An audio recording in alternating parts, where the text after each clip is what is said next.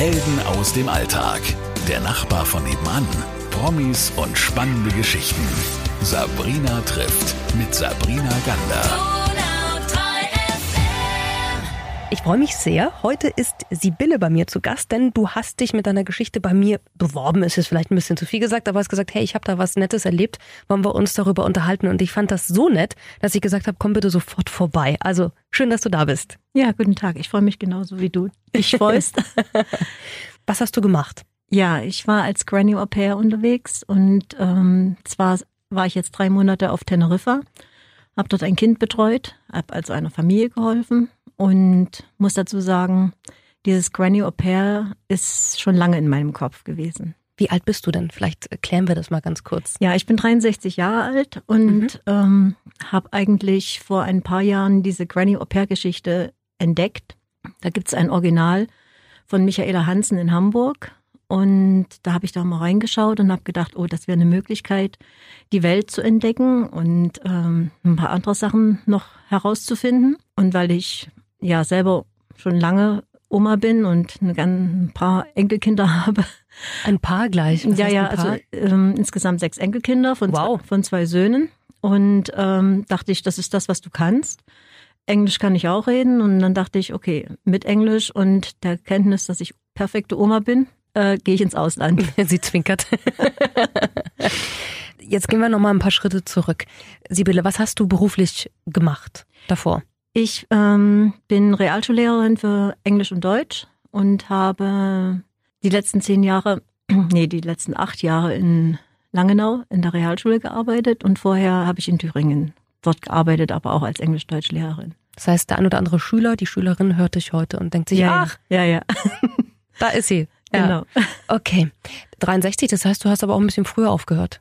Ja, ich habe mir den frühestmöglichen Termin gegönnt, hatte noch auf ein Sabbatjahr angespart, weil ich auf dem Wege der letzten Jahre noch einmal einen Mann kennengelernt habe und der wohnt in Bayern. Deshalb bin ich dann letztes Jahr nach Bayern gezogen. Jetzt äh, schließt sich so ein bisschen genau. der Kreis. Alles klar. So, und für alle, die nicht wissen, was Granny Au pair ist, vielleicht magst du das mal ganz kurz in kurzen Worten erläutern? Ja, also das ist die Möglichkeit, dass man im Alter, Granny Au pair sagt so zwischen 56 und 75, zu einer Familie ins Ausland geht und äh, dort praktisch bei der Kindererziehung oder bei der Kinderversorgung hilft, je nachdem, wie die Familie das braucht. Und äh, bei der, auf der Seite von der Michaela Hansen stehen halt verschiedene Möglichkeiten. Man kann auch zum Beispiel als Gesellschafterin gehen oder ähm, dann sagen, ich gehe in ein soziales Projekt. Also das haben die, da gibt's verschiedene Möglichkeiten. Und die Sache ist halt auch so, dass man ja, schon sein Wunschland oder die, die Wunschsprache mit im Profil bekannt geben kann. Also das sind praktisch das, was man in der Jugend nicht machen konnte, als Granny Au pair in die Welt gehen, das darf man dann halt im Alter. Finde ich total schön. Was hat dich daran gereizt? Warum bist du nicht einfach nur auf Reisen gegangen? Ich habe wirklich lange überlegt, ähm, wo der Anfang war. Ich kann mich entsinnen, als ich meinen jetzigen Mann getroffen habe. Der zweite Satz war, ich bin Oma äh, um ihn gleich darauf einzustellen, dass da Zeit für Enkelkinder sein muss, äh, wenn wir zusammenbleiben. Und er hat es akzeptiert. Und äh, die andere Geschichte ist, ich kann mich entsinnen, dass Kollegen zum 60. Geburtstag gefragt haben, was möchtest du als Geschenk haben? Und dann habe ich gesagt, ich möchte einen Reiseführer über Neuseeland. Mhm. Weil ich als Granny Au pair nach Neuseeland gehen möchte, denn Neuseeland hatte ich schon immer auf meiner Bucketlist. Und äh, dann kam eine Kollegin und sagt, du kannst auch bei mir Au pair machen, ich rede auch Englisch mit dir. Aber das war natürlich nicht das, was ich unbedingt wollte. Und mit dieser Sache im Hinterkopf, ich will nach Neuseeland. Äh, ich möchte das Land kennenlernen, möchte mein Englisch verbessern. Meine Schüler werden jetzt lachen, aber es ist halt so. Habe ich mich bei Granny Au pair um einen Workshop beworben und war letzten Dezember, also Dezember 2018 in Hamburg an einem Wochenende und da sind wir natürlich so ein bisschen geschult worden und ein bisschen aufmerksam gemacht worden auf bestimmte Dinge. Und dann habe ich aber festgestellt, mit Neuseeland, das klappt nicht so, wie ich mir das vorstelle. Warum? Weil die Partnerorganisation oder Agentur in Neuseeland, die sagt, wenn ihr nach Neuseeland kommt, das sind unsere Bedingungen, müsst ihr morgens in die Sprachschule von neun bis eins und ähm, dann nachmittags könnt ihr euch entscheiden, ob ihr in einer Familie wohnen wollt oder ob ihr die Kinder betreuen wollt. Und dann habe ich mir gedacht, das ist zwar gut, aber Sprachschule wollte ich jetzt nicht unbedingt. Und ich wollte ja das Land kennenlernen, habe dann festgestellt, okay, so wird's nichts. Und habe dann aber trotzdem mein Profil freigeschaltet oder freischalten lassen und habe dann gewartet, wer mir so schreibt. Und dann kam halt eine ganze Menge Anfragen. Unter anderem war halt eine Familie aus Schottland dabei und es sind auch nicht immer nur ausländische Familien, es sind auch Deutsche, die ins Ausland gezogen sind und deren Eltern oder Großeltern halt keine Zeit haben. Und dann wünschen die sich eine deutsche Oma, die mit den Kindern Deutsch spricht. Und dann dachte ich, okay, so verbesserst du dein Englisch eigentlich nicht. nicht ganz, ne? Nee, und dann kam die Anfrage von der kleinen Familie auf Teneriffa mit dem Satz, wir wissen, dass wir kein englischsprachiges Land sind, aber wir suchen jemanden, der mit unserem Kind Englisch spricht. Und wir können auch Englisch mit ihr reden, weil aufgrund unseres Berufes können wir Englisch und äh, wir bräuchten dich dringendst. Und das hat dich dann im Herzen getroffen. Ja. hat dich berührt. ja, weil ich. Wie ist es dann geworden, die Familie? Ja, ich wollte eigentlich erst 2020 reisen. Und dann habe ich mich aber ja, mehr oder weniger breitschlagen lassen, habe ähm, meinen Terminkalender gecheckt und habe gesagt, okay, ich kann vom August bis Oktober kommen. Und die haben das natürlich auch sehr wohlwollend äh, aufgenommen und dann nach dem ersten Kontakt sind dann halt solche Sachen gewesen, dass äh, wir viel über WhatsApp gesprochen haben, dass mir die Wohnung gezeigt wurde, mein Zimmer und der Luxus mein Badezimmer und natürlich das Kind vorgestellt wurde. Ja, und dann habe ich das Flugticket gebucht. Und dann ging's nach Teneriffa. So Was habt ihr euch da kennengelernt? Du hast gesagt, okay, ich mache das. Wie war es denn dann, als du zu Hause gesagt hast, Leute, wisst ihr was, ich bin noch mal so drei Monate weg. Ja, das war echt witzig, weil mein Mann, der unterstützt mich da vollkommen. Der hat gesagt, okay, du hast die ganze Zeit davon geredet, jetzt mach das auch und es passt. Also ich flieg, ich fahre dich auch zum Flughafen. Ähm, die Familie meines Sohnes, die hier in der Nähe von Ulm wohnt, mit vier Kindern, also vier Enkelkinder für mich, die haben das ein bisschen, da hast du keine, dann bist du nicht für die Enkelkinder hier und du hast die eigene Enkelkinder, bleib doch hier und und ich habe dann aber gesagt, nein, ich möchte das gerne machen und ihr kommt auch mal ohne mich zurecht. Und ähm, außerdem sind da schon mal vier Wochen oder sechs Wochen Ferien dabei, wo ihr sowieso äh, unterwegs seid. Und ich bin ja, oder ich musste dann versprechen, dass ich also mit den baden-württembergischen Herbstferien wieder da bin. okay. So, und wie war es dann, als du in Teneriffa angekommen bist? Hattest du irgendwann mal den Moment und hast dir gedacht, was mache ich hier eigentlich? Ja, natürlich. ähm, der, der Moment kam dann natürlich irgendwann mal, weil wenn du als, ich sag's mal so, als erwachsene Frau reduziert wirst auf dein eigenes Zimmer, dein eigenes Badezimmer, auf die die Momente, wo du mit dem Kind zugange bist und spielst oder es halt äh, versorgst und dann auch in, in die Nursery bringst, ähm, das sind da schon Momente, wo du denkst, okay, ähm, zu Hause habe ich aber mehr zu tun und mhm. äh, da ist die, ist die Arbeit vielfältiger. Aber ich habe es dann irgendwann angenommen, weil die junge Familie, die haben mir gesagt, wir wollen, dass es dir hier gut geht. Nutze deine Zeit, wenn du nicht fürs Kind zuständig bist. Und die Regel war halt wirklich so, ähm, wenn einer von ihnen zu Hause war, war ich nicht fürs Kind zuständig. Ich konnte, durfte, aber ich musste nicht. Also auch keine Nachtschicht, weil mhm. der Kleine, der ist dann ein Jahr alt geworden, hat sich also nachts öfters nochmal gemeldet und es war halt wirklich so, dass ich dann nachts nicht aufstehen musste. Mhm. Wow, also das ist ja schon eine Traumstelle auch. Ja, ja. Kann auch ganz anders laufen, oder? Ja, so ist es. Und der hat mich auch gleich angenommen, muss ich ehrlich sagen. Und ich bin natürlich ähm, mit einem Buch angereist, The Very Hungry Caterpillar und habe das dann äh, dem Kind nahegebracht und es hat ein paar Tage gedauert und wenn ich dann gefragt habe, where's the very hungry caterpillar, ist er sofort zu der Stelle gerannt, wo das, wo das Buch lag und dann haben wir das wieder angeguckt und das war halt so diese, diese Schlüsselstelle. Mhm.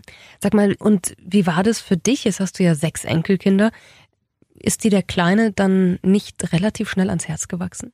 Ja, also stelle ich mir total schwer ja, vor. Ja, das, das war beiderseitig. Also ähm, ich habe oder ich liebe ihn und er liebt mich und die Familie oder die Eltern mögen mich auch und die haben noch eine Labradorhündin. Äh, Hund war natürlich auch begeistert von mir und ich vom Hund, obwohl ich am Anfang so ein bisschen gedacht habe, na, packe ich das? Ähm, aber ähm, wir haben uns, als wir uns verabschiedet haben, nicht für, für immer verabschiedet. Also es ist die Rede davon, du hast immer eine Stelle auf Teneriffa, wo du hinkommen kannst, wenn du möchtest. Und wir werden sehen, äh, ob die dann irgendwann mal wieder eine Au-pair-Oma brauchen oder wie es dann weitergeht, weil ähm, es noch nicht ganz raus ist, wie es dann im Januar äh, mit der Familie weitergeht. ist lustig, wenn man irgendwie nach seinem beruflichen Weg, also man hat irgendwie sein Berufsleben hinter sich mhm. gebracht, oder? Und sagt, äh, ich reduziere mich jetzt wieder auf so ein Au-pair-Dasein. Damit starten ja viele erstmal überhaupt ins Leben rein, ja. ins berufliche Leben. Sag mal, wie, wie war das dann, als du wieder gekommen bist? Oder was hat diese Zeit mit dir gemacht? Jetzt warst du lange Lehrerin, also warst du in einem ganz anderen Beruf äh, und hattest ganz andere Aufgaben, hast Kinder ja ähm, auch aufgezogen. Was macht es, wenn man im Alter mit 63 auf einmal wieder ein Au-pair-Mädchen wird? Ja, die, die Schwierigkeit war halt, ähm, das ist mir gar nicht am Anfang so bewusst gewesen, Abgrenzung von Privatsphäre. Setze ich mich abends mit aufs Sofa von der Familie oder gehe ich, ziehe ich mich in mein Zimmer zurück? Ähm, ich habe mich dann später für, ich ziehe mich in mein Zimmer zurück entschieden, habe mich auch ab und zu einsam gefühlt, weil ich dann dachte, okay, du wohnst in einer Familie, aber du bist irgendwie doch schon einsam. Mm, und habe aber dann festgestellt, dass mein Erfahrungsschatz aus, ähm, aus meinem ganzen Leben für die Familie doch recht gut war, weil die haben schon ein paar Hinweise so angenommen, haben gedacht, okay, das versuchen wir jetzt mal. Und zurückgekehrt bin ich eigentlich mit einer spanischen Gelassenheit. So, manana, manana. Und was hat der Papa vom Kind immer gesagt? Don't worry. Okay. Und ähm, weil ich habe mich ab und zu mal ja, wie soll ich das jetzt sagen, zu, zu arg ums Kind gekümmert und ich war halt schnell am Kind. Ich dachte, jetzt fällt um oder irgendwas. Und da hat er gesagt, der muss seine Erfahrungen selber machen und der Papa hatte natürlich auch recht. Das ist ganz interessant gewesen. Und für mich wäre jetzt ähm, Teneriffa an sich, ich habe ein bisschen was von der Insel kennengelernt. Ich war vorher da noch nie. Ich hatte ja auch äh, einige Möglichkeiten ähm, zu reisen, äh, weil ich freie Tage hatte. Und ich könnte jetzt aber nicht sagen, an welcher Stelle es am schönsten ist. Ich habe bloß für mich entdeckt, äh, dass ich die Jahreszeiten mag. Dass mhm. ich nach zwei Monaten Sonne, blauer Himmel und Sand äh, gedacht habe, okay, ich kann irgendwann zurück nach Deutschland und da ist dann Herbst und später Winter. Da kann ich Leute nicht verstehen, die also wirklich von dann von Oktober bis April in so ein südliches Land gehen. Okay, also ganz muss, anders. Ja, ja, das muss aber jeder mit sich selber ausmachen. Und diese Granny Au pair Geschichte ist halt wirklich, ich hatte ganz viel Glück, ganz viel Vorteile. Ja. Es ist nur ein Kind und ich hatte viel Freizeit. Es gibt andere Grannies, die sind halt den ganzen Tag beschäftigt und äh, fallen dann abends todmüde ins Bett. Das darf man nicht vergessen. Würdest du es nochmal machen? Also reizt es dich, das nochmal zu machen oder sagst du, das habe ich jetzt erlebt, danke? Als ich dort war, habe ich gedacht, okay, ja, es ist schwierig, sich als Erwachsene oder als gestandene Frau zurückzunehmen und so ein bisschen reduziert zu leben. Aber als ich dann gemerkt habe, ich hatte auch Zeit für mich, über mein Leben nachzudenken und hm, drüber nachzudenken, würde ich noch mal gehen. Ähm, also im Moment sieht es so aus, dass ich noch ein Angebot aus Schottland habe. Aber Schottland sollte man nur im Sommer machen. Äh, da werde ich natürlich als deutsche Oma gebraucht, weil die Familie möchte, das ist eine deutsche Familie, dass mit den Kindern Deutsch gesprochen wird. Aber an sich reizt mich halt natürlich Schottland. Ich war da schon mal und es ist ein geschichtsträchtiger Ort, wo ich da hingehen könnte. Jetzt werden wir mal schauen. Aber warum nimmst du nicht die Karte und sagst, ich reise einfach? Ich muss ja nicht Au pair dort sein. Das mache ich außerdem noch, muss ich jetzt ganz ehrlich sagen. Ich habe vorhin von meiner Bucketlist gesprochen, also Alaska, Grönland und solche Geschichten stehen da schon noch drauf. Und die nächste private Reise, die gönne ich mir jetzt im Februar, da geht's nämlich nach Neuseeland. Ganz Aha, privat. Da geht's dann doch. ja. Okay. Okay, also äh, spannend. Und übrigens gibt's das ja in Deutschland auch. Leihomas mhm. heißt es. Die Omas und Opas äh, werden gebraucht. Ja. Nicht nur im Ausland, sondern mhm. auch im Inland ja, habe ich die stimmt. Erfahrung ja. gemacht. Ja. Also bei Michaela Hansen gibt es verschiedene Möglichkeiten. Wie gesagt, man kann auch äh, sich eine Familie aus Deutschland äh, suchen und dort bleiben und für, ich sage jetzt mal für Grannies, die alleinstehend sind oder noch keine Enkelkinder haben, äh, ist es natürlich eine Möglichkeit, ähm, sich da zu erproben oder da halt tätig zu sein. Ich stehe mit einer Granny in Kontakt, die war jetzt ein halbes Jahr in Dublin Mm, und die schön. kommt jetzt nach Hause und mhm. weiß aber schon, dass sie im Februar, März wieder hingeht in die gleiche Familie. Das ist einfach äh, toll, wenn man so Perspektiven dann ja. noch hat. Ne? Sehr schön. Also, tolle Geschichte. Danke, dass du sie an mich rangetragen hast und dass wir heute drüber reden konnten. Ich freue mich sehr. Sibylle und dir viel Spaß dann in Schottland. Ja, danke. Und wir bleiben in Kontakt und du berichtest. Aber sicher. Dankeschön. Dankeschön. Helden aus dem Alltag. Der Nachbar von nebenan. Promis und spannende Geschichten. Sabrina trifft mit Sabrina Gander.